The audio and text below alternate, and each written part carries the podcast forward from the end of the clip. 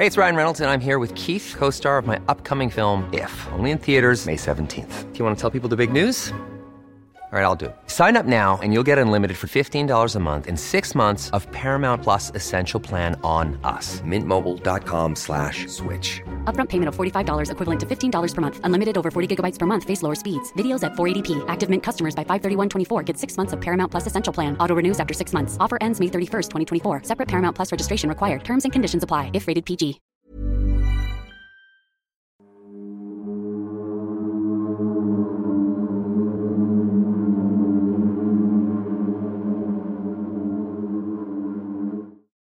Bienvenidos sean todos ustedes a este nuevo domingo de terror de su programa El Anti Podcast. De este lado de la pantalla les saluda la doctora Cass Otamendi, su servidora, y por supuesto estoy como cada domingo con nuestro productor Sergio Bocanegra y con mi querido amigo el doctor Miguel Padilla. Miguel, ¿cómo estás este domingo? Mejor amigo, cabe aclarar.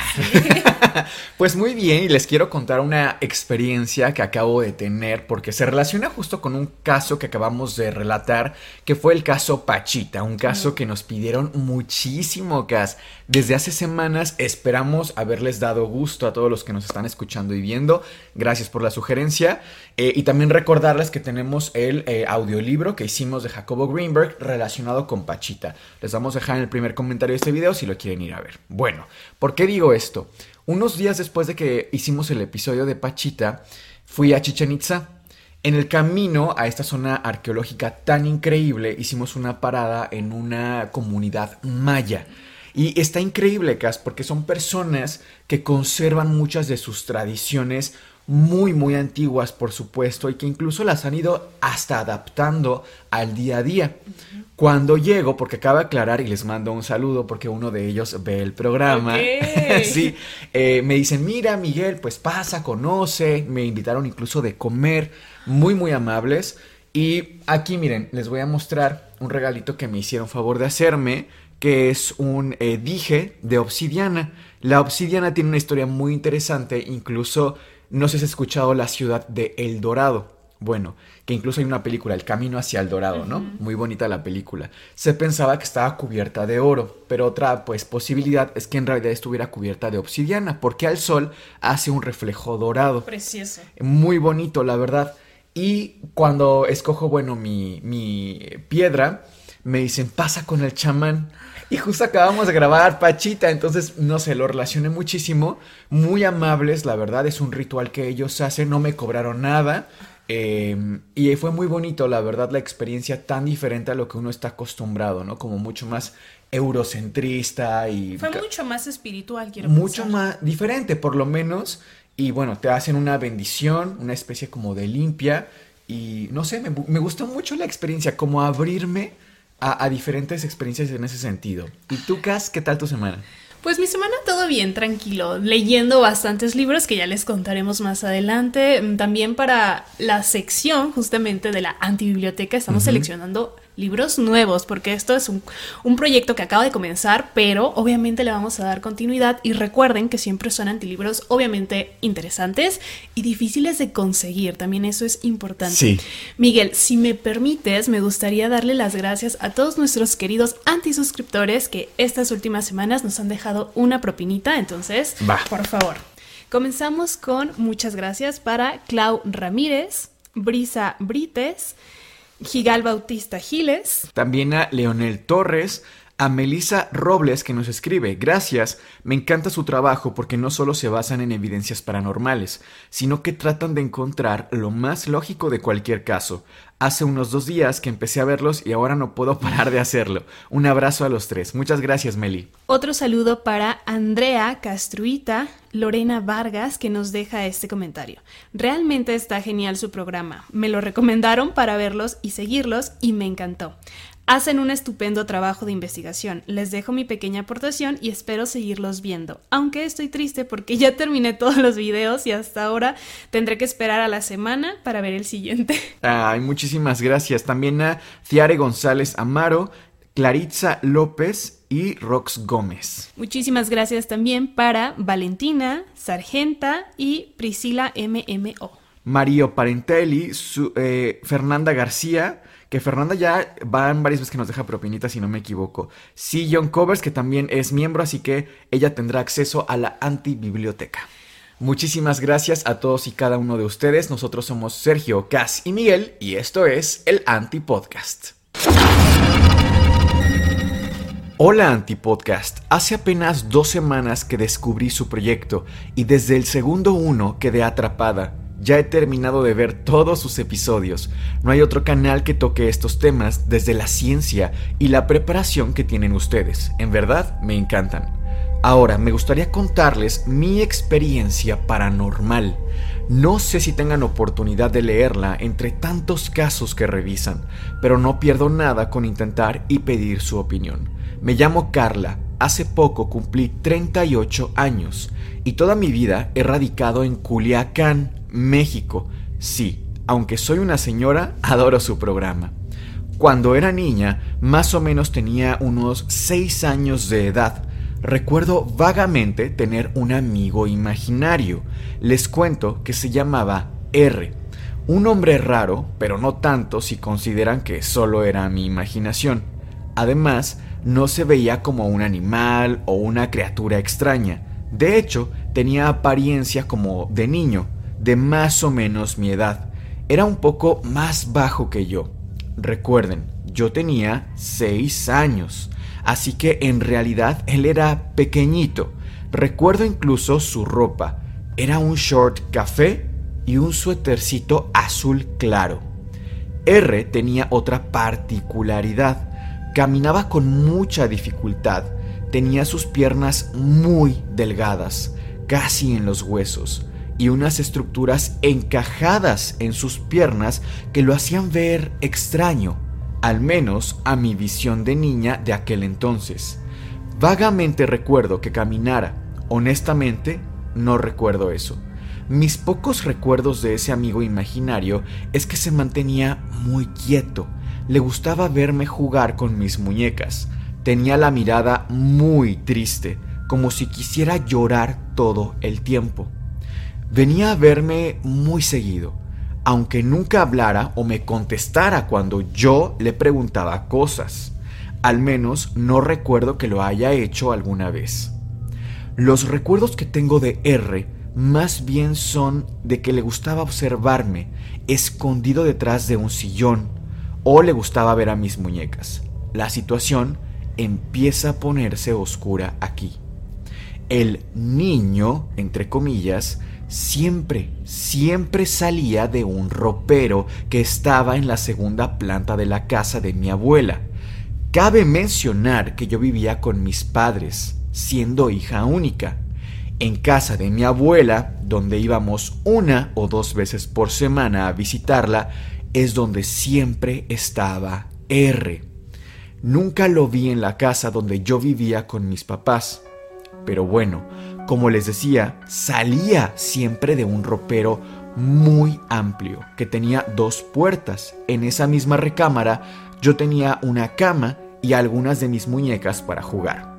Mis papás se dieron cuenta en algún momento que yo hablaba con R, pero nunca le dieron importancia porque al yo no tener tantos amigos, pensaron que era muy normal. Recuerden que tampoco tenía hermanos, así que les pareció normal que yo tuviera amigos imaginarios para sentirme menos sola siendo una niña. Claro, que nunca me preguntaron cómo era ni nada. Solamente sabían que era un niño que jugaba conmigo y que solamente yo podía ver. Todas las veces que yo veía a mi amigo se volvieron normales para mí. Pasó el tiempo y mi abuela comenzó a tener problemas de salud. Empeoró bastante rápido, así que mis papás decidieron llevar a mi abuelita a vivir a nuestra casa para poder cuidarla todo el tiempo y estar al pendiente de ella. Así no estaría sola en la casa tan grande que tenía. Mi tía, hermana de mi mamá, estuvo de acuerdo y así fue. Se quedó casi dos años en nuestra casa. En todo ese tiempo yo nunca volví a la casa de mi abuelita. Solamente mi mamá y mi tía iban ocasionalmente a regar las plantas y a sacudir un poco. por lo que en todo ese tiempo ya no vi más a mi amigo imaginario. Claro que yo pensé que solo era una etapa. De hecho, mis papás lo notaron y pensaron lo mismo, que ya no lo imaginaba más al sentirme un poco más cercana a mis amigas de la escuela, la convivencia y los demás. Llegamos así a cuando tenía yo nueve años de edad. A partir de este punto mis recuerdos son mucho más vívidos, más frescos, por así decirlo. Vamos, que me acuerdo de muchas más cosas.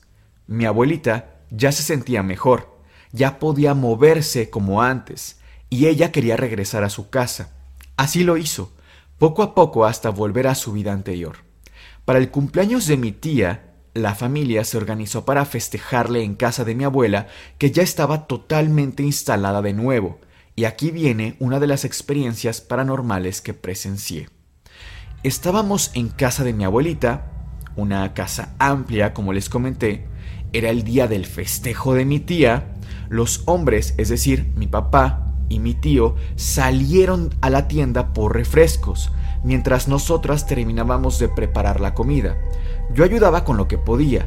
Estábamos solas en la casa, específicamente en la cocina. Recuerdo perfecto que mi mamá estaba calentando tortillas y mi tía me pidió que pusiera la mesa. Así lo hice. Me fui al comedor que tenía vista directa hacia el baño y hacia una recámara donde había una vieja mecedora en la que mi abuelo acostumbraba a mecerse. Él ya había fallecido unos 10 años atrás. Yo de hecho no lo conocí, pero conservaron todas sus cosas incluida la mecedora. De hecho, falleció sentado en ella. Bien, yo estaba poniendo los platos y vasos en la mesa, preparando todo para cuando llegaran los hombres poder comer. Tenía un plato en las manos y escuché muy claro cómo la mecedora empezaba a moverse sola.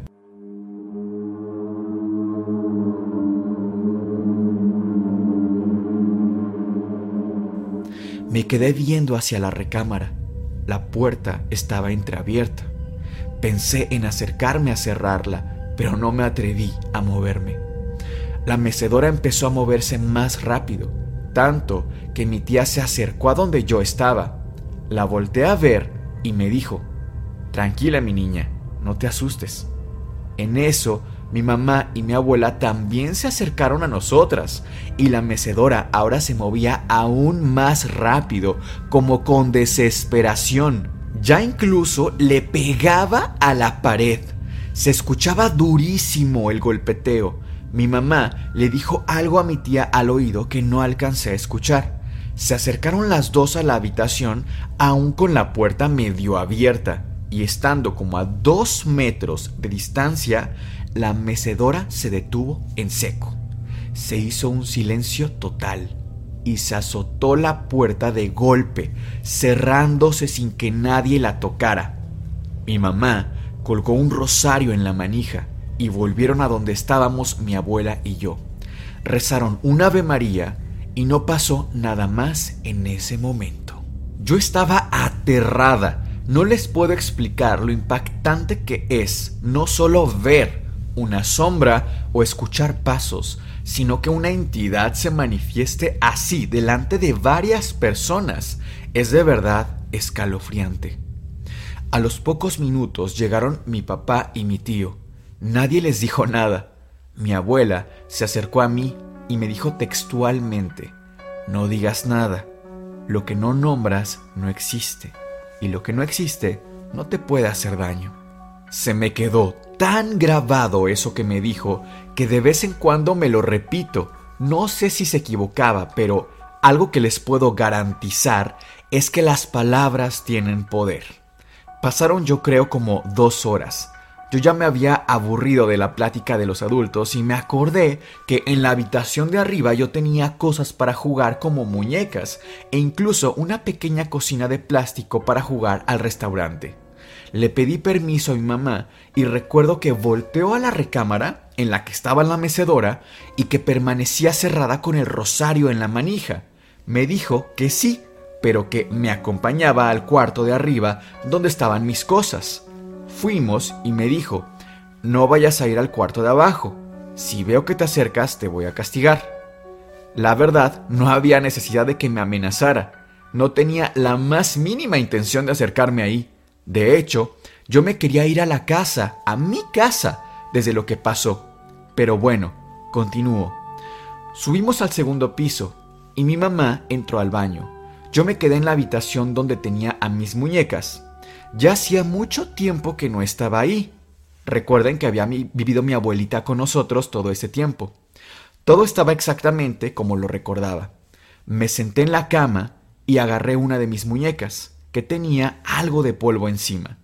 Esa muñeca era antigua porque antes era de mi abuelita. Era como de porcelana de sus manos, de la cabeza y los zapatos, y el cuerpo estaba hecho de tela. Era mi favorita desde muy chiquita. Estuve un rato jugando con ella y con otras muñecas hasta que oscureció. Me paré a encender la luz y tomé un libro para colorear unos crayones. Me acuerdo que era de una marca que se llamaba El Barquito. Estaba coloreando cuando la luz del foco empezó a parpadear, como si se fuera a ir la luz. Lo hizo unas tres veces. Me acuerdo perfecto que sentí que no estaba sola en el cuarto, que había alguien más y que me estaba observando. Me empecé a asustar, dejé los crayones y me metí a la cama, me tapé con las cobijas y le grité a mi mamá para que subiera. Como a los dos minutos subió. Me preguntó que qué pasó. Le dije que me sentía mal del estómago y que ya me quería ir a la casa. Curiosamente, ya era hora de irnos, así que bajé con ella y nos despedimos. Yo ya no quería ir a casa de mi abuelita, pero a la siguiente semana volvimos a ir. Esta vez fue mucho peor. Otra vez una reunión familiar. Mi tía y su esposo, mis papás, mi abuelita y yo. Estábamos en el comedor. Recuerdo incluso que ese día comimos pescado. Tengo ese día grabado en mi cabeza muy claramente. Durante toda la comida yo no dejaba de ponerle los ojos encima al cuarto de la mecedora, que por cierto estaba cerrado y aún tenía el rosario puesto en la manija.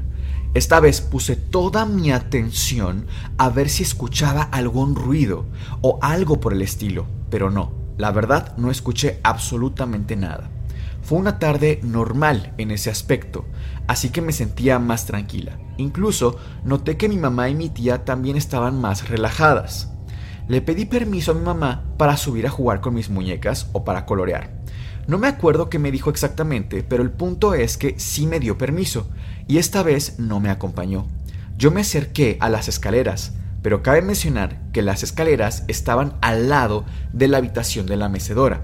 Yo me acerqué muy despacio, me sentía tranquila, pero quería saber si escuchaba algún ruido. Si sí, mejor quedarme con los de abajo, pero no escuché nada. Todo normal. Así que subí y llegué al cuarto donde estaban mis cosas, como las dejé la semana anterior. Me senté en la cama y me quedé viendo un momento a la pared. Agarré mi muñeca y la puse acostada sobre la almohada. Recuerdo muy bien eso porque yo jugaba a que la almohada era la cama, una mini camita para mi muñeca.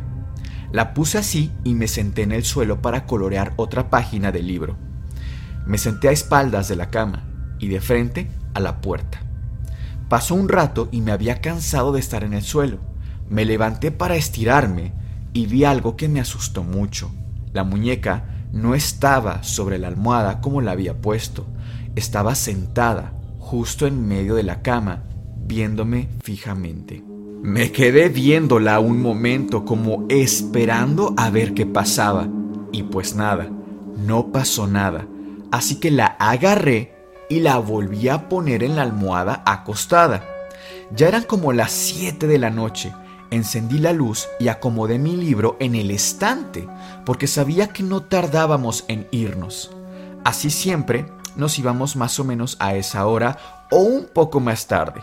Acomodé el libro, acomodé mis crayones, y cuando volteé a acomodar las almohadas y la cobija de la cama, otra vez la muñeca estaba sentada en medio de la cama, viéndome fijamente. Ahora sí me asusté. Empecé a temblar. Me acerqué y la puse de nuevo en su lugar. Le grité a mi mamá diciéndole algo así como, Mamá, ¿ya nos vamos a ir? Alcancé a escuchar que me dijo, en un rato más, ve guardando tus cosas. Saber que me podían escuchar abajo, a pesar de estar muy grande la casa, me calmó. Y le dije, ¿puedes venir? Me dijo que sí y que iba a subir en cualquier momento. Me quedé viendo a la muñeca, como esperando a que se moviera o algo, pero no pasó. Gracias a Dios. Yo creo que me hubiera desmayado de la impresión. Mi mamá no subía, pero yo estaba un poquito más calmada. Además, ya casi nos íbamos a casa. Me armé de valor y salí del cuarto. Me quedé en el primer escalón. Escuchaba la plática de los adultos, pero no sabía qué me daba más miedo. Si quedarme en el cuarto con la muñeca que se movía sola o tener que pasar por el cuarto donde estaba la mecedora y el pasillo oscuro. Le volví a gritar a mi mamá. Me dijo que ya bajara para despedirme. Aún no apagaba la luz del cuarto y cuando iba a hacerlo, empezó a parpadear. Me quedé en la puerta, viendo de reojo a la muñeca. Seguía donde la había puesto.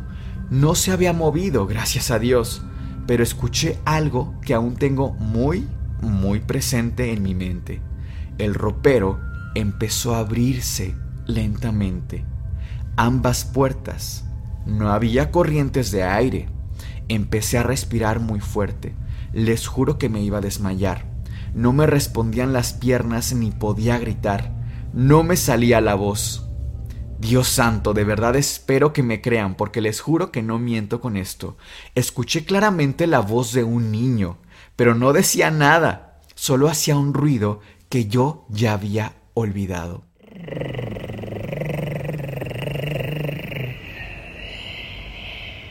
Así le hacía. Era R. Y me asusté horrible. Empecé a llorar de la desesperación. Me sentía tan sola y desprotegida. Las piernas me respondieron de una vez y salí corriendo por fin. No me importó pasar por el pasillo oscuro, estaba aterrada. Abracé a mi mamá en cuanto la vi y no podía ni hablar. Estaba llorando muchísimo. Mis tíos y mi papá se empezaron a reír me intentaron calmar, pero estaba tan alterada que mi abuelita me dio una infusión con alcohol en las manos para olerla y que me calmara. Me acuerdo que me quedé dormida y desperté casi hasta el otro día. No sé qué pasó, pero supongo que hasta la presión me bajó del susto. Pues bueno, al otro día le dije a mi mamá que se había movido la muñeca dos veces y me creyó. Me dijo que de niña también le pasaba lo mismo con la misma muñeca, pero que no debía asustarme. Yo no entendía cómo es que ella no se asustaba. Me prometió que ya no íbamos a ir tanto a casa de mi abuelita, sino que las reuniones ahora serían en nuestra casa. Yo supongo que como ella misma vio también lo de la mecedora, pues entendió que no estaba mintiendo o exagerando. Literalmente, no volví a esa casa. Más que un par de veces, pero siempre me quedaba afuera, en el carro, para esperar a que mis papás le dejaran despensa a mi abuelita. Finalmente, mi abuelita falleció cuando yo tenía 22 años. Le dio un problema pulmonar y prepárense porque tuve respuestas. Hasta hace relativamente pocos años, cuando falleció, dejaron su casa tal y como estaba, en parte para que permanecieran sus recuerdos de ella y de la infancia de mi tía y de mi mamá. Solo de vez en cuando iban a limpiar o incluso mi tía si se quedaba a dormir ahí ocasionalmente. Pasó el tiempo, yo crecí, fui a la universidad, seguí con mi vida. Hace tres años, imagínense nada más cuánto tiempo ya había pasado, decidieron remodelar la casa. Ya siendo una mujer adulta, fui a ayudar a mover cosas y demás, pues mis papás ya estaban grandes, y gracias a Dios aún los tengo con vida a los dos. Pues bueno, llegamos a la casa de mi abuelita, que en paz descanse. Estábamos todos, menos ella. Estábamos empezando a limpiar, mover cosas, sacar muchísima basura de papeles, trastes, mil y un cosas que se fueron acumulando al paso de los años. Mi papá sacó la mecedora del abuelo. Me acuerdo de verla esa última vez y se me pone la piel de gallina. Como si todo lo que les conté hubiera pasado hace unos pocos días. La pusieron en la camioneta junto con otras cosas que iban a regalar a personas que lo necesitaran. Mi mamá me dijo que íbamos a empezar a limpiar la parte de arriba. Después de varias horas, porque de verdad sacamos muchísimas cosas, llegamos a la habitación donde estaba la muñeca. La vi.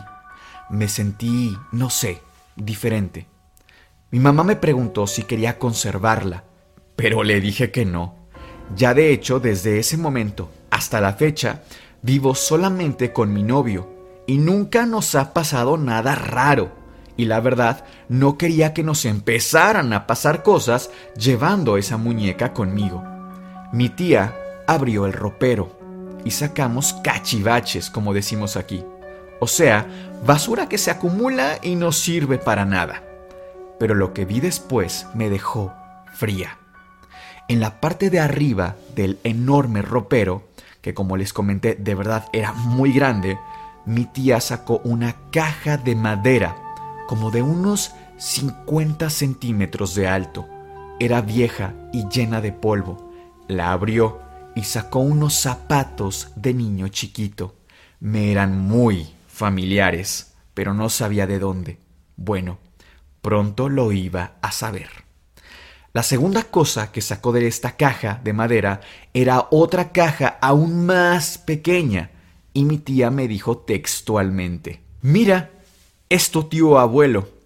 Yo le pregunté, ¿cómo que mi tío abuelo? Sí, me dijo que era el hermano de mi abuelita María, estaba muy chiquito cuando se murió de poliomielitis. Se llamaba Roberto. ¿Lo pueden creer? Todos estos años y hasta ese momento me cuadró todo. Me hizo sentido. Roberto era el hermano de mi abuelita. Falleció de niño. Tenía poliomielitis. Era R. Y entonces me acordé de cuando yo era niña y le empezaba a preguntar a R, ¿cómo te llamas? ¿Cómo te llamas? le preguntaba yo. Y él solo hacía este ruido que hacía siempre con su boca. Tengo la teoría de que él era tartamudo o algo similar la verdad nunca pude confirmarlo, ya que nadie en la familia lo conoció, salvo mi abuelita. De alguna forma ya no le tenía miedo a todo este tema, incluso me dio ternura pensar que ese pobrecito niño estaba tan solo en ese armario oscuro. No sé de fantasmas o espíritus, pero estoy segura de que no podía descansar en paz si no estaba en tierra sagrada como una iglesia o algo así. Ese día, precisamente, fui a la iglesia, recé con muchísima fe para que pudiera descansar ese pequeñito que de alguna forma prefiero pensar hoy ya está en, un lugar mejor, pues sus cenizas también están al fin en la cripta familiar. Muchas gracias por leer mi experiencia, gracias por hacerlo desde el respeto y la empatía. Con amor, Carla González. Qué buena historia, Miguel. Pero oye, ella al final nos pregunta cuál es nuestra opinión. Entonces, ¿quieres comenzar con ese punto, por favor? Sí, me gustaría separarlo desde el componente científico que podemos aportar a este caso y también hablar un poco del elemento paranormal, que es bastante claro en esta antihistoria. Desde la parte científica a mí me remonta al tema de los amigos imaginarios, que es bastante común. De hecho, según varios artículos científicos, entre un 12 a un 33% de los niños entre los 2 a los 6 años de edad aproximadamente va a tener un amigo imaginario. Te platico que a finales del siglo XIX es cuando el tema de los amigos imaginarios se empieza a estudiar con más detenimiento en la comunidad científica. De hecho, hay una conceptualización de Svensson que es bastante vieja, de 1930 más o menos, que aquí la tengo y dice así, para clasificar o para conceptualizar a un amigo imaginario.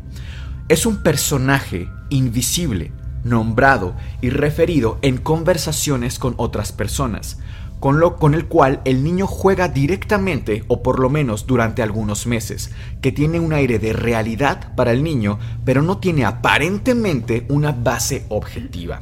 Es importante para mí, dentro del antipodcast, eh, diferenciar lo que sería un amigo imaginario, una alucinación y ya una entidad, ¿no? Un amigo imaginario, Cas, viene a ser desde edades muy, muy jóvenes, muy tempranas, desde los 2 a los 6 años. Aunque por ahí encontré artículos científicos muy interesantes de adultos de 18 años, un poquito mayores, que conservan amigos imaginarios. Pero lo normal sería entre los 2 a los 6 años de edad. ¿Esto por qué surge? No es una enfermedad, esto es absolutamente normal en realidad. Y surge porque para el niño el aprendizaje y cómo se entiende en el mundo es a partir del juego. Y a partir, tú lo sabes, es muy lúdico todo lo que ellos hacen y cómo entienden al mundo. Entonces a partir de ahí, incluso su cerebro, digamos que inventa juegos. Por ejemplo, les da personalidad a los objetos. Que si, no sé, el cubito, ¿no? Y el señor cubito es tal, no, le da esta capacidad como de, de persona a un objeto. Y desde ahí se pueden empezar a desarrollar otros juegos más complejos como lo son los amigos imaginarios. Porque al principio se pretendía estudiar a, estas, eh, estos eventos psicológicos desde perspectivas mucho más específicas, es decir, en poblaciones con ambientes de carencias emocionales o afectivas, en niños finales del siglo XIX que estaban en orfanatos. Pero no es cierto, hoy en día sabemos que los niños, aunque tengan un buen acompañamiento por parte de su ambiente y de sus padres, pueden tener amigos imaginarios. ¿Y sabemos hoy por hoy por qué son los amigos imaginarios? Hay varias teorías. Una, claro, es porque el niño se siente solo y desarrolla algún tipo de compañero de juegos. Número dos, como te decía, es porque el niño entiende a partir del juego, aprende a partir del juego, entiende al mundo a partir de esto y entonces un amigo imaginario casi siempre ofrece ese tipo de, de, elementos lúdicos. Número tres, también es muy importante, hubo una teoría por parte de Piaget de que los amigos imaginarios se dan porque los niños no pueden diferenciar fácilmente la realidad de la fantasía. Sin embargo, esto ha sido refutado por muchos otros científicos después de que Piaget lo comenta. Y francamente, después de los cuatro años de, edad, el niño sí puede ser capaz de diferenciar entre la fantasía de la realidad. Ahora, aquí un pequeño disclaimer, no estamos diciendo que el caso de la historia sea un amigo imaginario. Me parece que hay suficientes elementos como para descartar eso. Eh, incluso para descartar que haya sido una alucinación nada más de Carla.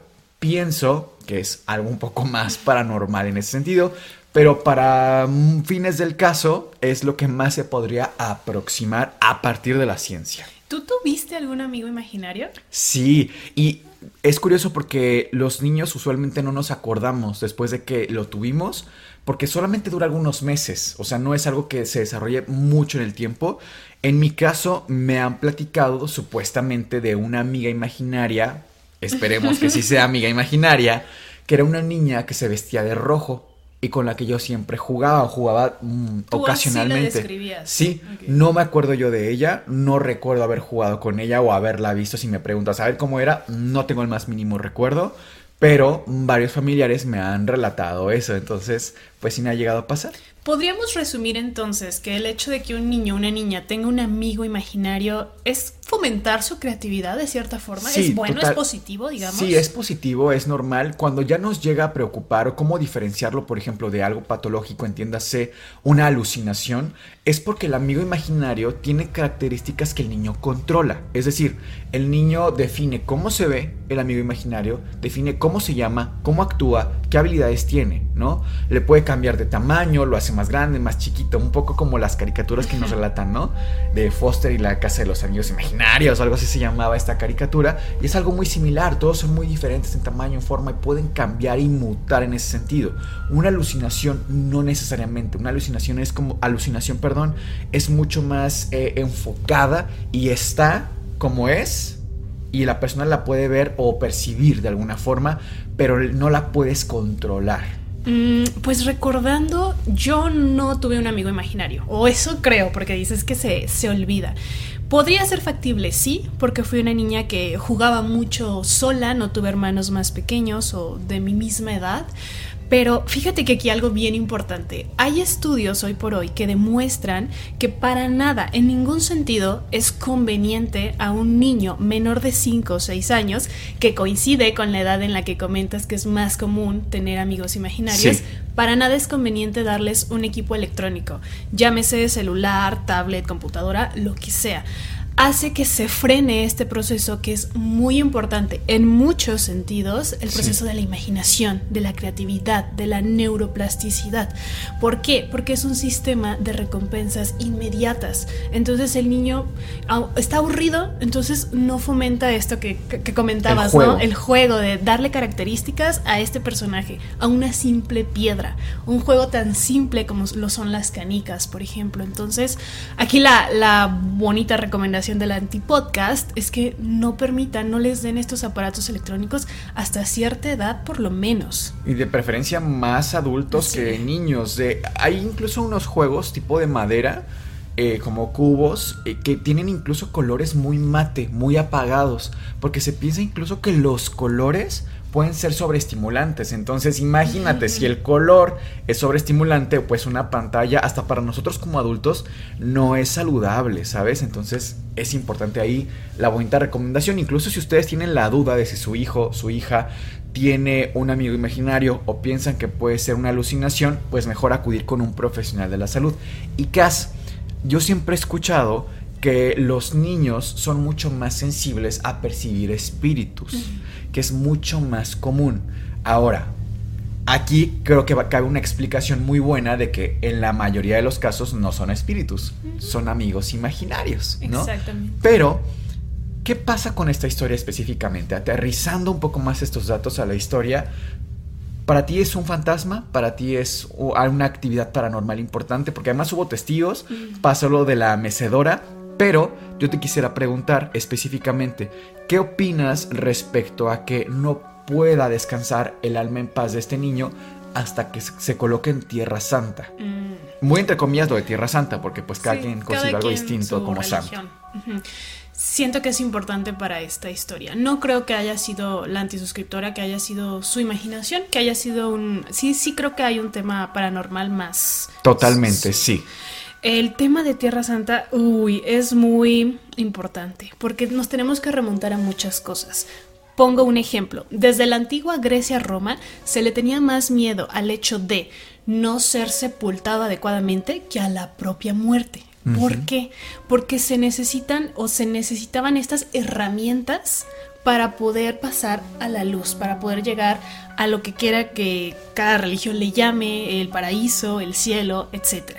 Otro ejemplo importante es, por ejemplo, el antiguo Egipto o el propio México. O sea, los mayas. Los mayas. Pintaban de azul a sus difuntos para que les quitaban, bueno, la piel y los pintaban de azul para que pasaran directamente al inframundo. Los también. colocaban en posición fetal, así formaditos, y les daban utensilios de barro, ollas, obsidiana, eh, gemas. O sea, todos estos utensilios era porque se creía que los iban a necesitar en el más allá.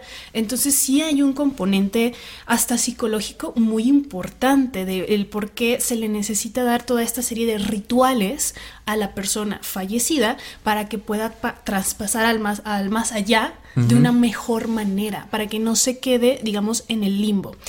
Em, en México, más o menos por el 1539, que es ya unos 15 años después de la conquista, más o menos, el rey Carlos V eh, desde España autoriza que a los habitantes de la Nueva España, es decir, hoy México, se les dé este acceso a que puedan enterrar a sus difuntos en las iglesias. Pero aquí pasa algo bien interesante. En ese tiempo era por cuestión económica, tanto en Europa como en, en los, en las colonias, dependía de cuánto dinero tú tuvieras, era donde te tocaba ser enterrado. Entonces, claro. sí hay un tema también monetario bien importante. Entonces, entre más rico fueras, te tocaba más cerca del altísimo. Entre más pobre fueras, pues te iba tocando más afuera, ¿no? Em, en determinado punto las pandemias, porque siempre ha habido, y más cuando se da este tema del contacto entre el viejo continente y el nuevo continente, pues hubo muchísimas personas que fallecieron, ya no se daban abasto para enterrar a sus difuntos en las iglesias. Es más o menos hasta el 1840 que, eh, imagínate, pasaron casi 200 años, de 1500 tanto que es la conquista al 1800.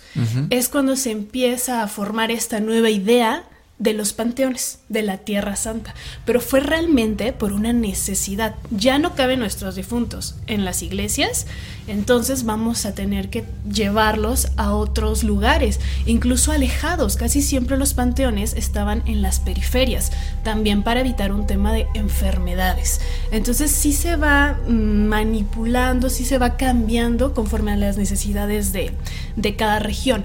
Otro dato importante, Aquí en México hay un pueblo mágico que se llama Real del Monte, está en Hidalgo, muy cerca de la capital, de Pachuca.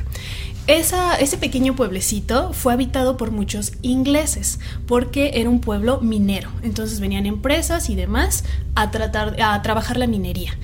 Cuando todas estas personas van falleciendo, los ingleses sí les tenían de cierta forma eh, un cariño especial, no fueron tan mala onda por decirlo de alguna manera y ellos tenían más, no tanto una religión católica, sino estaban más inclinados a la francmasonería. Entonces los entierran y esto lo puedes ir a verificar, o sea, existe el panteón inglés. Todos estos cuerpos fueron enterrados viendo hacia el noreste, que es hacia donde está Inglaterra, o sea, para que cuando ellos llegaran al más allá, regresaran a su lugar de origen, porque claro que está súper lejos Inglaterra de México. Entonces, esto tiene más que ver con un sentido de francmasonería, de las órdenes, por ejemplo, como la Rosa Cruz, etc. Entonces, sí, cada región va teniendo estos componentes muy particulares de cada uno. Pero de pronto se antoja como muy protocolizado, ¿no? El tema de la Tierra Santa, porque ¿para quién es santo? O sea, aterrizando un poco, si es cierta la historia, vamos a poner que 100% todo lo que se nos contó en esa historia es totalmente real.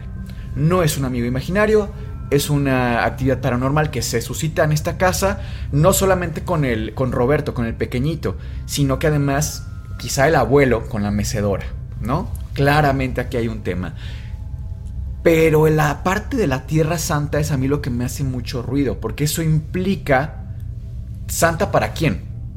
Cada religión tiene lo que significa santo dentro de sus estándares, ¿no? A lo mejor para una persona que practica la masonería no es lo mismo que para un católico, etc. Vamos a descansar en paz dependiendo de qué signifique para nosotros en vida el descansar en paz, en ese sentido. Porque si no, pues dónde está el estándar, ¿no? Es a mí lo que me hace ruido. Un poco, no de la historia, sino en general de nuestro concepto de descansar en paz. Porque igual a mí, honestamente, el día que yo fallezca, si a mí me avientas a la basura el basurero municipal, me da igual, ¿no? Pero habrá quien necesite estar en un templo. Y eso que comentas, de, eh, hay incluso un tema de sobrepoblación de gente fallecida. Tú vas al templo más cercano que te encuentras aquí en la colonia y vas a ver cómo las criptas están saturadas. De verdad es increíble, ya no caben los fallecidos.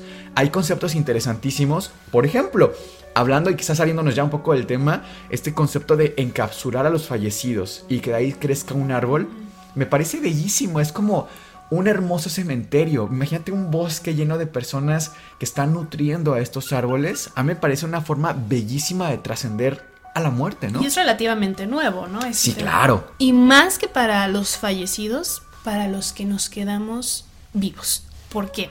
Desde el, desde el punto de vista psicológico es bien importante porque te hace más fácil el duelo. El saber eh, que la persona ya, o sea, ya fue su momento, tenía que ser así, es muy importante psicológicamente hablando. Hay estudios que demuestran que las personas que tienen seres queridos desaparecidos es demasiado difícil llevar su duelo, porque no saben bajo qué circunstancias, si es que ya fallecieron, fallecieron, dónde está, está vivo, está muerto, etc. Entonces el duelo es sumamente difícil de llevar. Eh, esto que comentabas de también de por qué en las iglesias se, se enterraba a los difuntos, fíjate que también es, según la creencia católica, para que esté más cerca de Dios esa alma y para que los demonios no se acerquen y de cierta forma los familiares puedan ir a con estas almas de sus seres queridos a hacer oración, a pedir por ellos. Entonces, si hay muchísimos componentes, yo estoy muy a favor de que sí se haga en lo que la persona crea, por supuesto, eh, si lo quieren incinerar, enterrar, etcétera. Eh, es muy importante para la parte del duelo, insisto. Y que además es un tema de seguridad, porque te voy a contar aquí algo también que me acabo de enterar hace poco tiempo. En un templo aquí cercano también eh, se han robado, o sea, entran a las criptas y se han robado cenizas de gente difunta para rituales. Específicamente, no sé qué clase de ritual, pero se han robado, incluso ha habido detenidos. Imagínate nada más.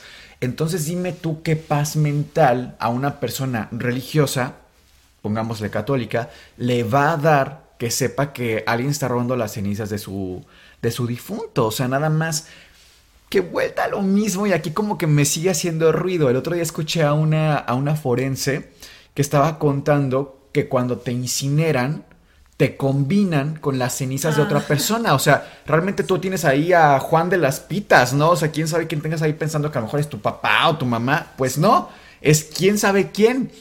Eh, porque claro, ahí no es como que tengan la mayor higiene. Muchas veces no. Quizá en algunos lugares sí, pero muchas veces no. Entonces, ella cuenta esto y dices, ay, o sea, ¿a quién estás velando? ¿A quién estás cuidando, no? Hace poco te mostraba unas imágenes, creo que incluso era un video, Miguel.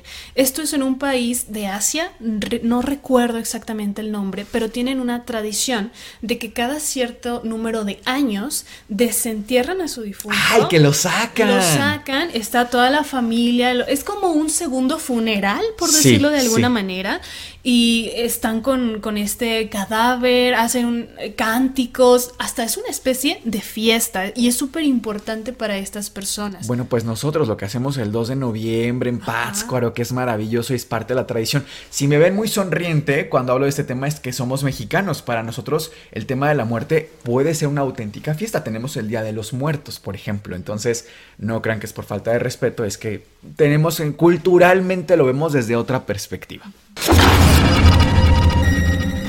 Hola equipo del Antipodcast. Les comparto una fotografía que se tomó mi novia cuando iba en la preparatoria. Esto fue hace cinco años. Cabe aclarar que ella estaba en el turno vespertino y se quedaba sola en la casa mientras todos salían a trabajar. Por lo tanto, no había nadie con ella. Se tomó una foto antes de irse a la escuela y esto es lo que se encontró en el fondo, detrás de ella, pero no se percató de manera inmediata, sino hasta unos días después, al estar seleccionando fotografías para eliminar algunas por falta de memoria en el teléfono. Para aclarar, atrás de ella hay una puerta hacia una recámara y se ve muy bien a una persona parecida a una monja en la parte de atrás. Pero si ella estaba sola en casa, ¿Qué o quién es lo que se ve al fondo? A la fecha, mi novia y yo seguimos viendo la foto y nos sorprende mucho. Espero les guste y si lo suben al canal, por favor tapen la cara de mi novia. Muchas gracias, nos encantan sus podcasts, nunca nos los perdemos. A la fecha, mi novia y yo seguimos viendo la foto y nos sorprende muchísimo. Espero les guste y si lo suben, por favor, tápenle la cara. Muchas gracias, nos encantan sus podcasts, nunca nos los perdemos. Vamos a ver la evidencia. Tenemos la fotografía que nos envía nuestro antisuscriptor. Es una foto en modo selfie. Le, estamos, por supuesto, cubriendo la cara. Incluso parece que trae un filtro, ¿no? De Instagram, tal vez. Pero aquí está la puerta que está detrás, al fondo. Ah, sí, ya la vi. Sí se ve la silueta de un rostro. Sí, no sé si una monja, pero por lo menos sí se alcanza a ver la circunferencia de un rostro y ciertos rasgos faciales. Y no concuerdan, ¿no? O sea, no parecería tampoco una persona físicamente hablando como real, vaya. Que te, a lo mejor la mamá pasando por atrás, no parece, se ve borrosa. La siguiente antievidencia dice así. Mis queridos Cas, Miguel y Sergio, soy Catalina y vengo a compartirles la historia de la foto que adjunté en este correo. Nací en diciembre del 2003 y fui bautizada en 2004. Mi bautizo se realizó en el auditorio con varios niños más. Ojo, no se realizó en una iglesia o templo. Por lo tanto, no había imágenes religiosas. Máximo había cirios y pascuales. Mi papá fue el encargado de tomar las fotos de mi bautizo. Toda la vida ha sido un apasionado de la fotografía, así que él quería tomar cada una de las fotos del bautizo. En la foto que les envié aparezco con mi madrina, mi tío y una prima. La bebé del centro soy yo. Les agradezco si pueden pixelear o censurar los rostros de ellos. No hay problema con el mío. Resulta que en la foto, en la parte de la izquierda, aparece una figura muy, muy clara de una persona usando un manto blanco. Es más, esta figura llega a transparentarse un poco. No sé si se den cuenta, pero en la parte superior izquierda de la imagen también se pueden apreciar otros dos rostros uno con características humanas y uno que de verdad no sabría cómo describir. Les adjunto también una foto haciéndole zoom a la imagen para que vean a qué me refiero. Mi padre me cuenta que al momento de tomar la foto únicamente estaba el cirio pascual atrás, que no había ninguna silueta o ninguna persona. El fondo es una pared del auditorio. Mi familia, al momento de llegar a la casa y ver las fotos, es que se dan cuenta de lo que había aparecido en la fotografía. También tengo esta foto en físico. Mis papás llevaron la foto con sacerdotes, curas, padres, y ninguno pudo darle explicación a la fotografía, pero siempre decían que era una aparición increíble. Yo desde muy pequeña no me he guiado por ninguna religión, siempre me he enfocado en creer en Dios sin barreras sin religiones. Por lo tanto, mi testimonio no está llevado al camino del catolicismo o cualquier otra religión, como muchos pensarán. Les comparto esta foto porque casi 20 años y ha sido todo un misterio para mi familia, y quisiera saber su opinión. También quisiera saber si los antisuscriptores han conocido casos similares. Agradezco mucho el tiempo que me otorgan a leer mi caso, Toda la vida con mi padre hemos estado muy inclinados hacia lo paranormal y cuando conocí su contenido quedé completamente enamorada. Espero tengan un hermoso día. Los quiero mucho. Y saluditos a Sergio. Soy productora de audio, así que comprendo el magnífico y arduo trabajo que hace el editor. Eres un crack. Gracias por ayudar a Cass y a Miguel en este proyecto tan maravilloso. Tenemos la foto de nuestra antisuscriptora, ella de bebé, sus padrinos, y en la esquina superior izquierda podemos observar un rostro que pareciera que está con la expresión gritando.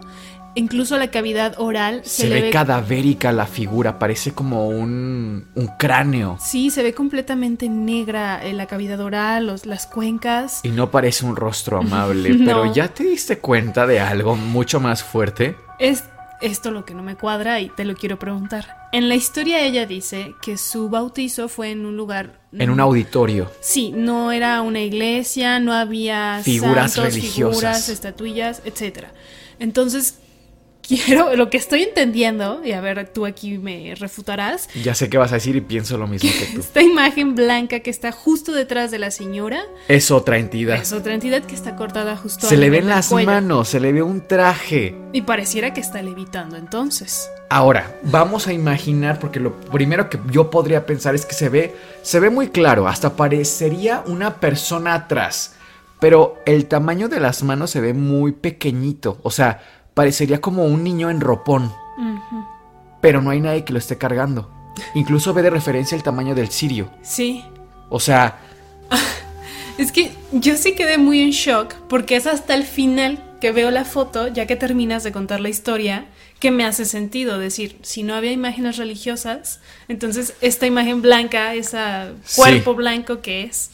Y mm, siempre que he visto fotos de apariciones, de fantasmas, de entidades, no demoníacas, siempre tienen como una figura muy borrosa, transparentosa. De hecho, mira, por ejemplo, esta foto es supuestamente de una entidad que era una niña pequeña. Esta otra fotografía que aquí te voy a mostrar es la famosa fotografía de la entidad de la familia Cooper. Contexto muy rápido, esto ocurrió a finales de los años 50 en Texas. Es una familia que va llegando a esta casa nueva que acaban de comprar. Primera noche, terminan de cenar, toma el papá una fotografía y aparece esta figura que parecería Colgando. colgando. Se sorprenden muchísimo. Es así que aún a estos años, esta foto sigue causando muchísima impresión. Hola Sergio Cas y Miguel, yo soy Vanessa y les tengo mi antihistoria que hasta el día de hoy el recordarla me pone la piel de gallina. Primero, un poco de contexto de mis antepasados. Mi madre me cuenta que su mamá, mi abuela, a la que llamábamos Nana, los llevaba a su hermano Adrián y a ella a una especie de iglesia, pero tenían una dinámica diferente, pues hacían limpias con hierbas y oraciones. Hoy en día mi mamá dice que tiene un don que no quiere. Ella sueña con familiares fallecidos que se llevan a alguna persona viva y cuando pasa algún tiempo nos enteramos que alguien de nuestro círculo familiar o de amigos fallece. Ella dice que esto puede ser influencia de mi abuela por la clase de rituales que frecuentaba. Bien, yo a mis 15 años me vi en la necesidad de separarme de mi familia mamá, papá y hermano. El divorcio nos hizo tomar caminos distintos y estuve viviendo un tiempo en la casa de mi abuela, ya fallecida, junto a mi tía y mis primos. Sí tenía contacto con mi familia y nos frecuentábamos, pero por el trabajo de mi mamá solo nos veíamos cada quincena y ella se quedaba en la casa conmigo. Yo tenía mi recámara propia, pero realmente ese cuarto siempre, desde niña, me causaba cierto terror. Desde que llegué comencé a sufrir muchas parálisis del sueño, pero llegó un punto en el que ya estaba tan acostumbrada que digamos que ya sabía cómo controlarlas y estaba consciente de que serían pasajeras. Otro dato que deben saber es que la puerta del cuarto no tenía manija, solo la parte dentro del cerrojo, o sea, toda la parte del funcionamiento de bloquear. Y para lograr abrir, la puerta había maña, pues debías meter el dedo y darle vuelta para lograr abrirla. Junto a esto, ya solo queda mencionar que la única entrada de aire fresco era la puerta, puesto que no había ventanas en esa habitación. Ahora sí, la noche en que lograron asustarme y aún no entiendo lo que pasó porque soy una persona que sí cree en lo paranormal, pero también me considero muy lógica y le busco el sentido a todo. Es uno de los motivos por los cuales adoro su canal.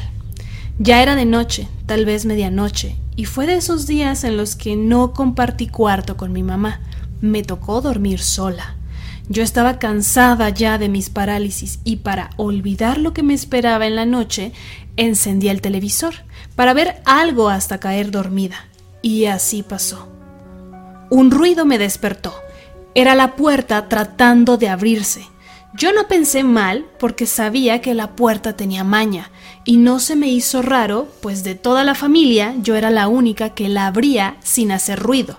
Pero en serio, hizo mucho ruido un ruido como desesperado por abrir. Por eso mismo yo solo dije, tía, ruido de alguien intentando abrir la puerta. Yajaira, el ruido continuaba. Damián, ruido de alguien intentando abrir la puerta. Bueno, si es importante, pase. La puerta se abre y rechina. A continuación, lo que yo vi fue algo totalmente espeluznante, pues yo miré la figura de un hombre pero era una sombra como un humo denso. La única luz que tenía era la del televisor. Aún así, de ser algo, se veía como humo. Yo pude ver el cuerpo de un hombre usando una gabardina y un sombrero. Lo que esta figura hizo después de abrir la puerta fue asomar la cara. Repito, no podía ver más allá que solo la forma de una cara, no podía verle los ojos ni sus facciones, y luego volteó hacia ambos lados sobre sus hombros, como analizando la situación. Por último, lo que hizo esta sombra fue meterse a un closet que solo estaba cubierto con cortinas, no tenía puertas. Yo, al ver todo esto, me quedé en shock, no supe qué hacer o decir. Aún así, me quedé en la habitación. y opté por decirle a mi mente que solo fue algo de mi imaginación, que estaba alucinando por el simple hecho que estaba dormida e imaginé todo. Ridículamente volví a ver la televisión y esperar a quedarme dormida.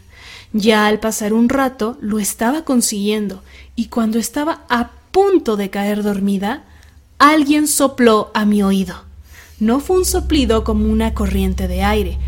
Hablo totalmente en serio cuando digo que se sintió igual a que si una persona estuviese atrás de mí y me soplara mi oreja derecha, a la que yo pelé los ojos en cuanto pasó esto y no quise voltear. No me atreví y simplemente comencé a rezar. Me quedé de nuevo ahí, ya eran las 3 de la mañana y yo no quería molestar a mi tía con esa experiencia puesto que pensé que no me creerían. Después de unos rezos y de tratar de convencerme que volvía a alucinar, estaba tratando de volver a dormir y al momento de estar a punto de caer, volvieron a soplarme de la misma forma. Yo a ese punto me convencí de que no estaba sola en esa habitación y solo opté por salir corriendo a la sala. Corrí y no grité, solo opté por llorar y llorar hasta las seis, casi siete de la mañana. No dormí en realidad en esa noche, porque a esa hora es cuando comenzaban a levantarse los demás. Esperé a que mi prima Yajaira y mi tía se sentaran conmigo en el sillón de la sala, porque sí me miraron muy mal. Terminé contándoles todo y solo me abrazaron y dijeron que no podían creer que me esperara tanto para huir de ahí. Me calmaron y siguieron sus actividades. Yo no regresé al cuarto en el resto del día. Cuando se hizo una hora más adecuada, le llamé a mi mamá y le conté todo, llorando de nuevo a lo que ella me dijo que iría lo antes posible y que llevaría unas cosas para hacerle una limpia al cuarto. Yo estuve durmiendo en la sala hasta que hicieron eso.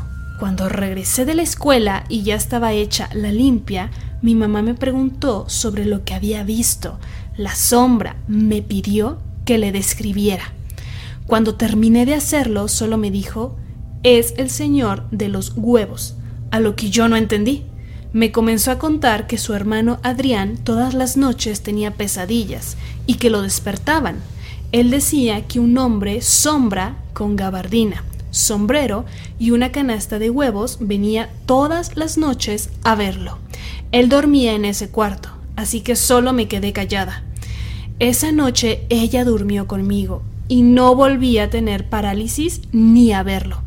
Muchas gracias por leerme. Realmente seis años después de esta historia me sigue causando mucho miedo y agradezco no vivir más ahí. Un saludo desde Tijuana, México.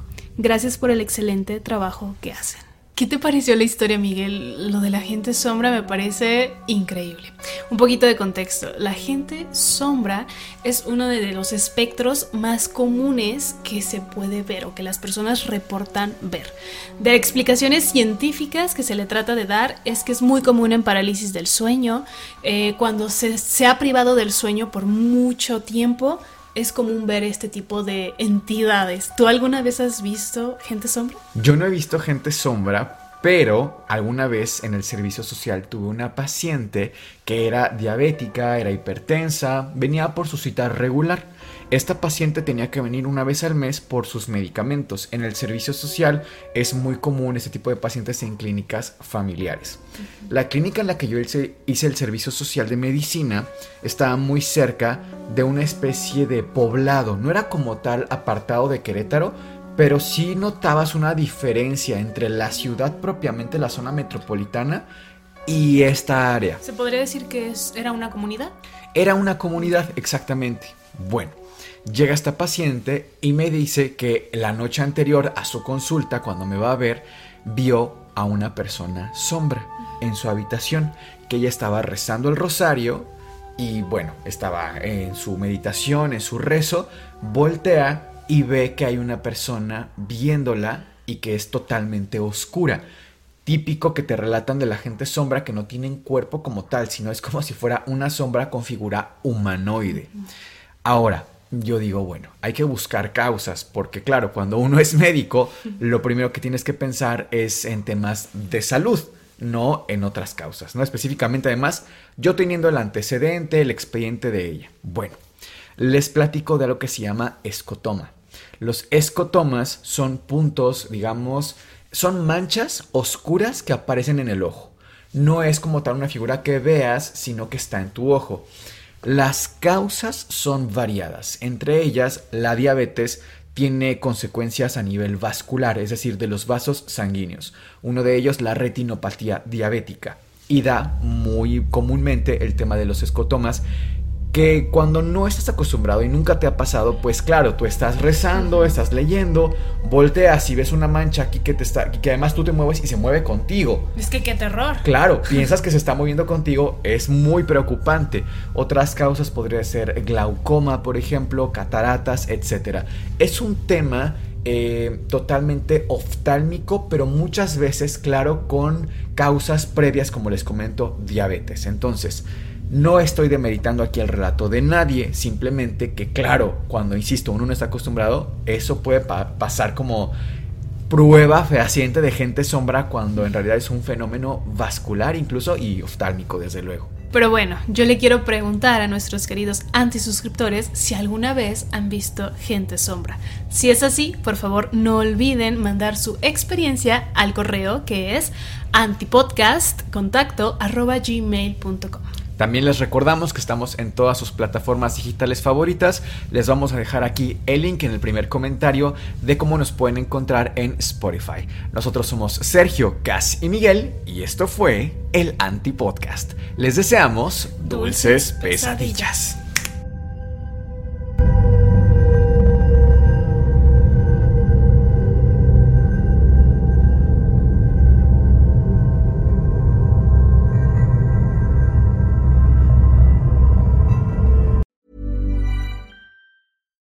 Would you like to look five years younger? In a clinical study, people that had volume added with Juvederm Voluma XC in the cheeks perceived themselves as looking five years younger at six months after treatment. Look younger, feel like you. Add volume for lift and contour in the cheeks with Juvederm Voluma XC. Reverse signs of aging by adding volume to smooth laugh lines with Juvederm Volure XC. For important safety information and to find a licensed specialist, visit juvederm.com. That's J U V E D E R M.com. Not for people with severe allergic reactions, allergies to lidocaine, or the proteins used in Juvederm. Common side effects include injection site redness, swelling, pain, tenderness, firmness, lumps, bumps, bruising, discoloration, or itching. There's a risk of unintentional injection into a blood vessel, which can cause vision abnormalities, blindness, stroke, temporary scabs, or scarring. Talk to a licensed specialist to find out if it's right for you.